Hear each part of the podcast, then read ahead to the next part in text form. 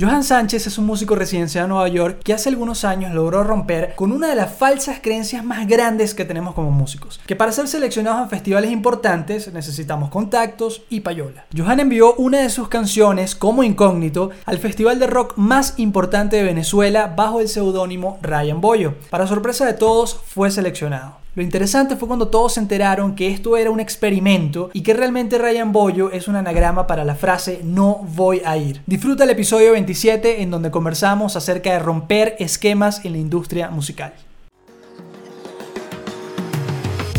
Después de lanzar mi primer disco y fracasar enormemente, decidí aprender cómo convertir un proyecto musical en una marca exitosa a través de mi segunda gran pasión, el marketing. La gran pregunta es, ¿Cómo darse a conocer y destacar del resto si nadie te prepara para ser artista independiente? Acompáñame en este viaje mientras encontramos la respuesta. Mi nombre es Adrián Dalsus y querido músico te doy la bienvenida.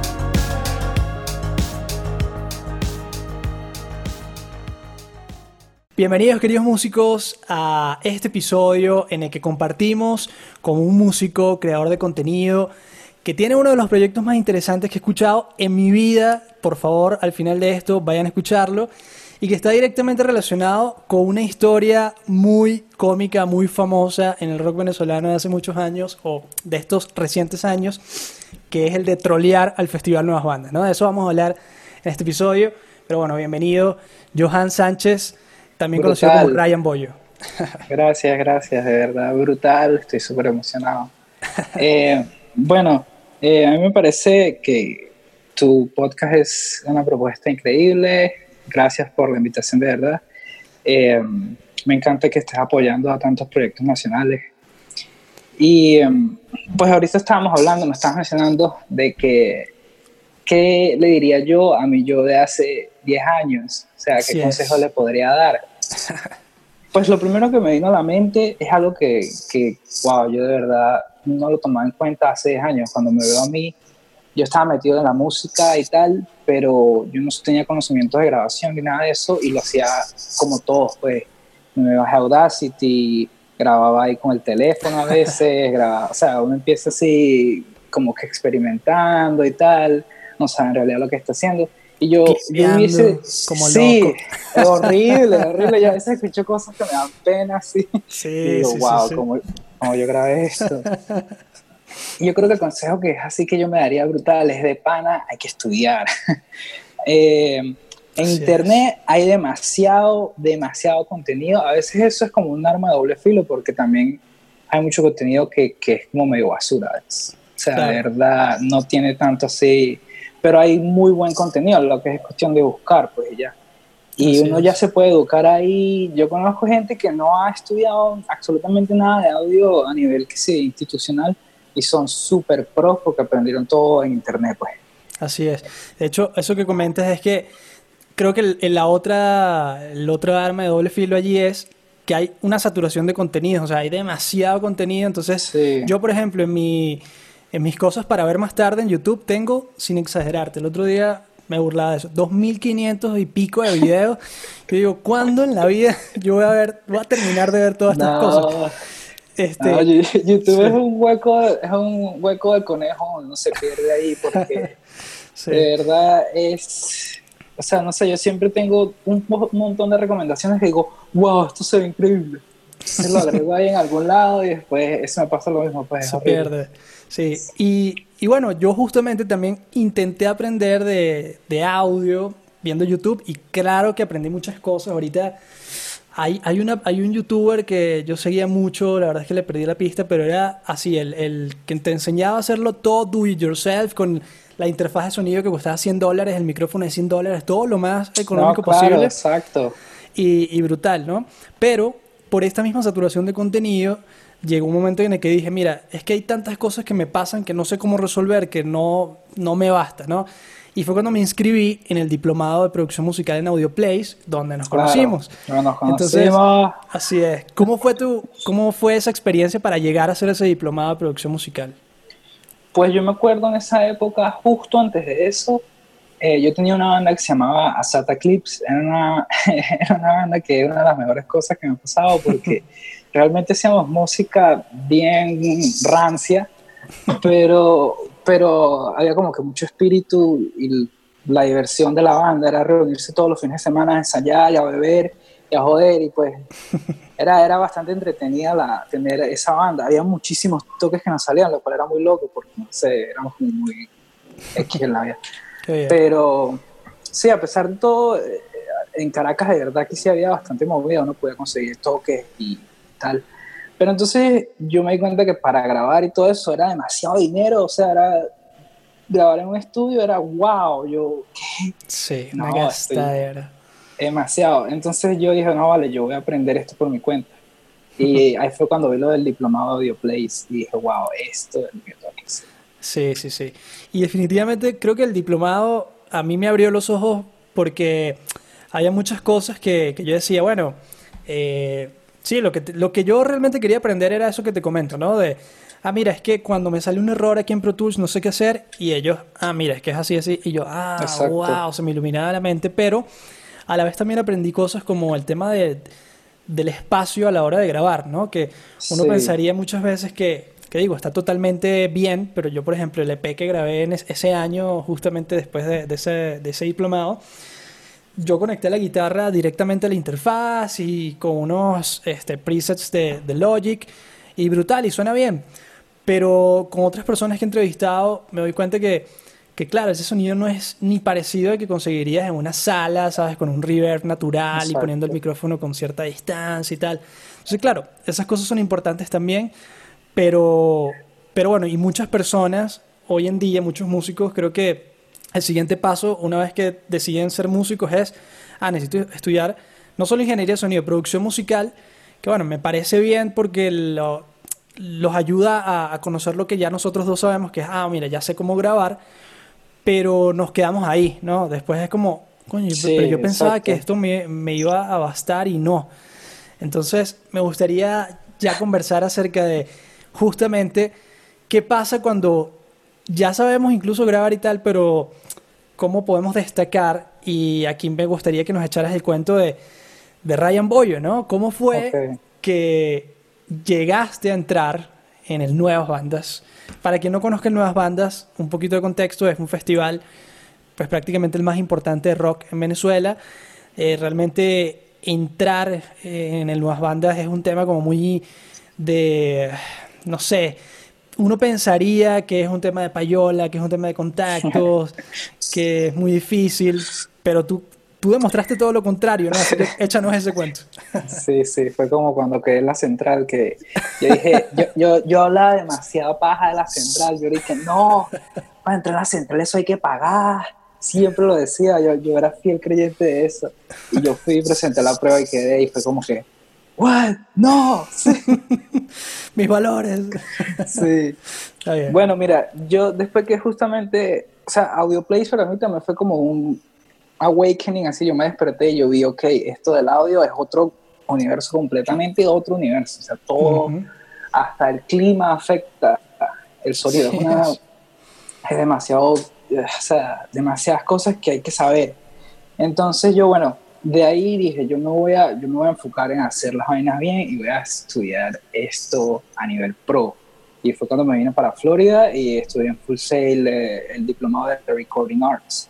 Brutal. ¿Qué pasó? Yo, sí, yo ahí aprendí muchísimo. Full Sail es intenso, es, es que tienes clases seis días a la semana, eh, a veces eh, las clases son hasta la una de la mañana.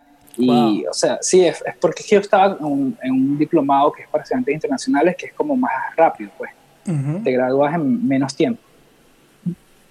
entonces, en esa época yo recuerdo que eh, yo quería como que hacer algo para aportar un poco como que a la movida venezolana y creé el canal ese de Joanna. y Entonces hacía como que reviews de álbumes y tal, o en realidad lo que me pasara por la mente lo ponía ahí unos tops, cosas así.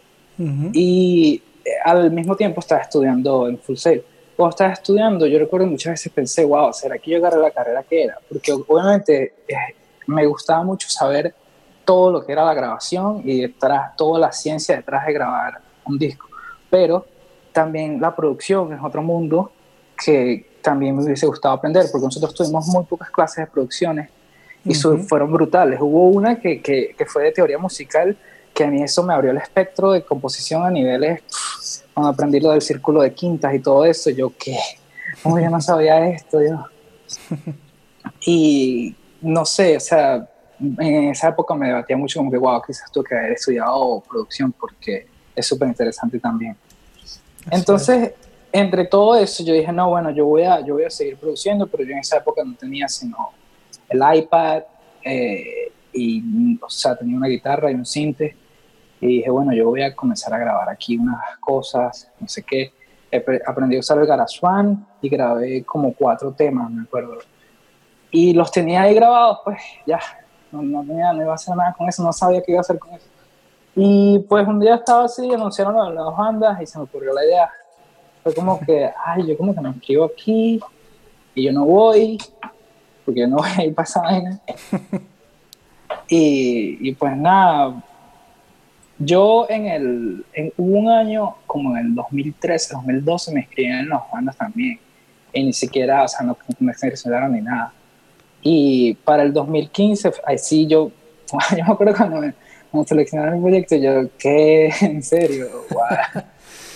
ok. Y, y, cuéntanos justamente, para poner también en contexto a las personas, e, el Festival Nuevas Bandas es un proyecto que lo hablaba con Cuamas y González, otro, otro amigo que o lo amas o lo odias, o sea, no hay como un punto intermedio eh, en el festival y muchas veces tiene que ver con que uno quede o no, o uno gane o no, o sea, se habla mucho de contactos y tal, pero bueno, así es realmente el, mundo de la música, ¿no?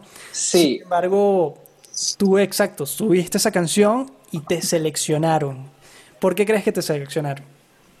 Yo creo que era porque, primero, porque de pana fue una locación muy extraña la que puse, era como que cocorote, una cosa así. cocorote.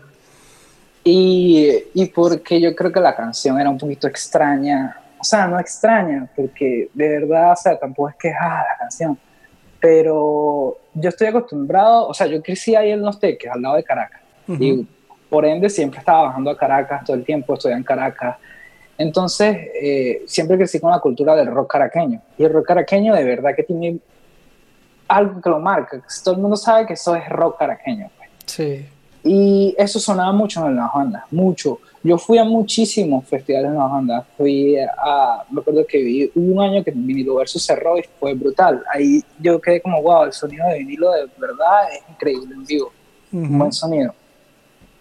Entonces, eh, pero, pero suenan a todo lo que sonaba allá, pues a rock de Caracas. Y yo quería hacer algo un poco diferente a eso, como que coño, dejar un poco las guitarras tan así, los riffs melódicos de lado y meterse en otras cosas. Em, entonces ahí me salió esa idea. Yo en esa época también escuchaba mucho Black Mod Super Rainbow, que es una banda que es así toda como psicodelia moderna, pero es bien intensa. O sea, esa banda me influenció mucho también en esa época. Ok. Eh, bueno, yo de ahí, yo quería grabar y hacer eso más que todo, es porque yo también veía nuevas bandas de esa manera, como que en las bandas Sí, bueno, como que lo voy a hablar, pero a mí me parece una muy buena eh, tarima, pues, para darse a conocer. Porque es cierto que cada año, cuando sale el festival, la gente que sigue la movida local de verdad revisa todas las bandas que están ahí, pues, todas las bandas que fueron seleccionadas. Sí, Entonces, es obtener esa visión, wow, eh, nadie te conocía, ahora toda esta cantidad de gente sabe quién eres. Y de ahí, o sea, podrías comenzar a sembrar más. Lo que pasa también es que, exacto, siempre se ha hablado lo de la payola, lo de esto, lo del otro, pero es porque yo creo que muchas veces ganan bandas que uno se queda como que, ah, pero ¿por qué? o sea, y habiendo otras propuestas increíbles y muchísimo más frescas, muchísimo más innovadoras en el mismo festival que quedan de lado, pues siempre me parece como que, no sé. Pero los ganadores siempre se llevan unas muy buenas recompensas eh, recuerdo muchos años hubo cosas que yo, wow, esos premios están brutales, de verdad. Y es un buen apoyo, pues, a pesar de todo. Lo que a mí me molestaba mucho era que está muy centralizado, pues es algo como que Caracas y ya, porque los otros circuitos, pero siempre las finales en Caracas y también eh, me pareció raro que en los últimos años hay muchos ganadores en Caracas, como que pueden, hay un triple empate o cosas así, no sé, y en todos los otros estados gana que sí, ya habiendo estado también propuestas que pueden hacer doble o triple empate. Siento que todo lo centralizan mucho y que esa no es la idea, pues, porque al final las bandas no, no, o sea, no es que si tú quedas ahí o no quedas o ganas, o no, todo es la música y lo que hagas y ya. Así es, así es, así es. Sí, y bueno, yo hice eso, era como una protestica ahí, pero online, muy chill, nada muy loco. Eh, yo les pedí disculpas y toda la gente del sonido y equipo, yo sé que... sí, no, es que busquen en YouTube, busquen en YouTube tutorial cómo quedar en el Festival Nuevas Bandas. Y allí este, tenemos el tutorial, pues. Este, sí, sí. Es bien sencillo. Sí, y luego de eso, sé que llegaste a sonar en la radio al final, justamente gracias a ese, ese impulsito, ¿no? Sí, no, la, la, verdad es que en realidad las bandas a mí me ayudó mucho, porque entonces después me pusieron ese artículo de Cochino Pop. Yo me acuerdo que yo estaba en clases ese día y estaba en clases de MIDI, todavía me acuerdo de programación de MIDI, estaba programando una canción ahí y un pana me, me, mandó el artículo, después me lo mandó otro, después me lo mandó otro. y cuando salí de la clase tenía un poco de, de panas que me habían mandado la vaina y yo, wow, que... bueno, bien. Y, y luego de eso, ¿tuviste contacto con alguien de nuevas bandas o simplemente...? Yo creo que no. Ok.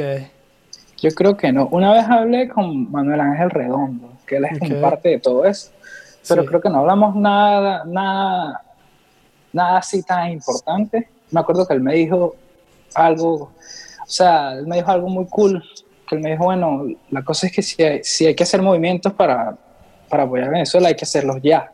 Eso me lo dijo él como en el 2016, así que hablamos después de eso. Ok. Está bien, está bien. Sí, yo trabajé con él también en una agencia de publicidad ahí en Caracas. Este, cool, cool. Ryan Boyo es una, es un, eh, explica quizás el, el, nombre, ¿no? el nombre. El nombre Ryan Boy es un anagrama, no voy a ir. No voy a ir. Sí, sí, yo, yo la verdad no recuerdo tanto cómo fue que yo pensé en eso en ese momento. Y dije, wow, le voy a poner no voy a ir, Ryan Boy, oh, wow, qué intenso. bueno, pero es que ese, ese tema creativo fue realmente, creo que el que más llamó la atención, además de la música que estaba buena, pero creo que que ese fue como tu impulso creativo que hizo que la gente dijera, wow, esto es recordable, ¿no? Esto es memorable. Y, pues quedó, quedó como un proyecto que luego continuaste, ¿no? Que sigue hasta el día de hoy. Sí, la verdad es que yo pensaba hacer eso y ya, no, no pensaba que iba a continuar con el proyecto de Ryan. O sea, no lo veía como que, ah, bueno, sí era más como una broma ya, pero luego de eso sí, seguí componiendo, seguí haciendo cosas, he lanzado mucho material últimamente.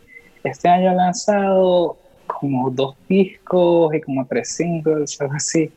Brutal. Eh, sí, y tengo como, de verdad, tengo como cinco o seis discos más que no he lanzado y que estoy trabajando ahorita.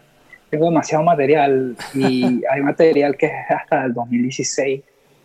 Es material muy viejo. De hecho, todo lo que es relacionado a eso del, del Nueva Banda, o sea, esa época en que yo hice Peter Pan, que fue el tema con el que entré, todos esos temas son de un disco que no he terminado. Pero bueno, eh, ahorita yo estoy trabajando con unos panas aquí donde vivo y está fluyendo bien. Yo creo que voy a estar lanzando más material así prontico. Súper. Ryan Boyo, termina siendo un proyecto como psicodélico, ¿no? Que habla mucho de magos, de hongos, de temas de 8 bits, ¿no? De juegos. Y bueno, cuéntanos eso, un poquito más de, del bueno, bien, bien, sonido. bien, bien, porque eso yo necesito hablarlo. Eh, sí, bueno, lo que pasó, lo que pasó es muy loco. en, en una época yo comencé a tener ideas para hacer esto del cómic. Y, y, pues yo dije, ah, bueno, yo, yo, voy a escribir esto. Es que yo tenía un montón de escritos de cosas y yo le sacaba las imágenes de Google, las pegaba, tenía, eran como unas historias cortas. Y una vez se las mostré a una amiga, ella me dijo, wow, esto está brutal, ¿por qué tú no publicas esto? Y yo le dije, no, pero que es una locura. me dice, no, pero en serio, públicalo, escríbelo, formalízalo. Y yo, ah, bueno, no sé. Entonces, bueno, me puse, voy a, dije, bueno, voy a, voy a hacer esto realidad y comencé a escribir lo del cómic. Entonces, sí, lo del cómic este, está influenciado como en el personaje que se terminó convirtiendo Ryan Boy. Ok. Que es como ese personaje que es un mago de los sintetizadores y que domina muchos aspectos de misterios que yo desconozco. sí. Bueno, em, el, el cómic es en realidad algo muy complejo de hablar, pero te lo voy a hablar lo más simple posible. Es un multiverso. O sea, no comparable, no comparable así con Marvel ni nada de eso, pero es un multiverso donde cada universo es como una historia diferente, pues, de lo que está pasando. Qué cool. Sí, entonces hay universos que son digitales, por así decirlo, y es como un videojuego la cosa. Okay. Hay otros universos que son en plano de sueños y es más como un sueño, todo ese plano. Hay otros que sí son más 3D, pues como más como estos donde estamos nosotros.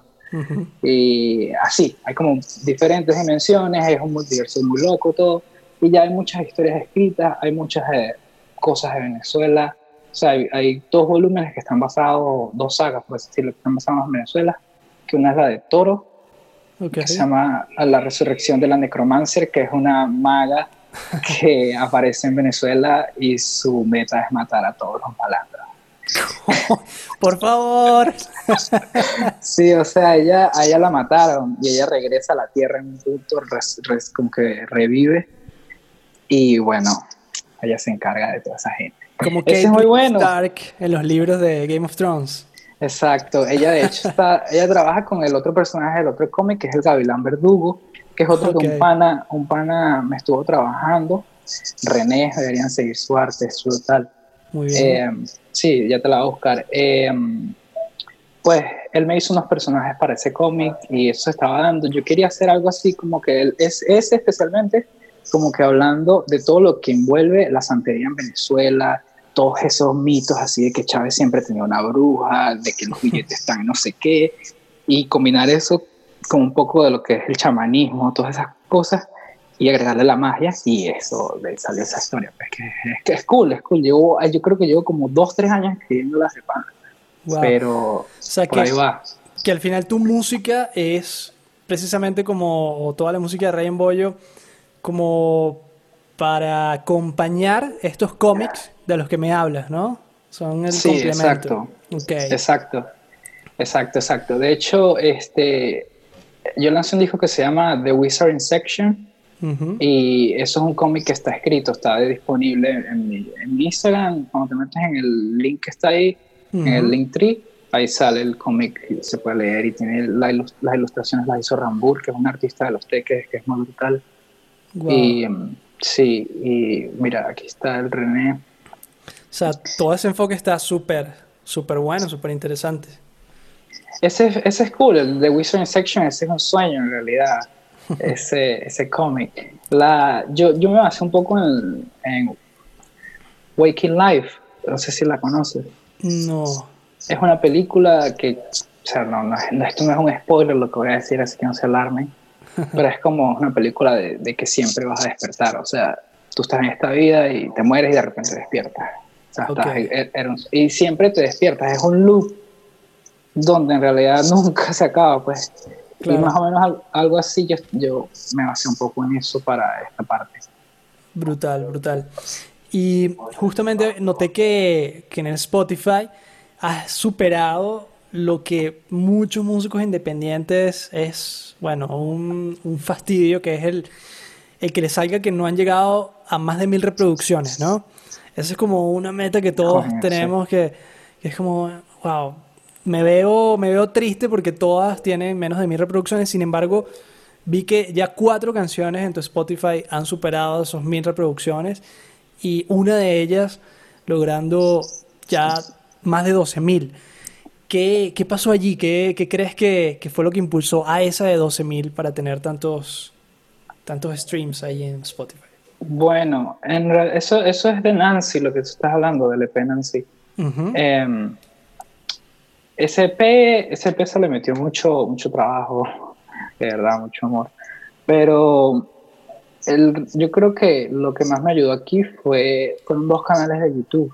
Ok ahorita no recuerdo exactamente el nombre, ya te lo busco, pero eh, un canal de YouTube publicó, ellos me escribieron, me dijeron que les gustó mi disco y que querían publicarlo, ellos tenían como 20 mil seguidores. ¿Y, eran de Venezuela o...? No, eran, no sé dónde eran. Creo que eran... Sé que era, el, man que manejaba la página era latino, pero la cuenta era como americana. Ok.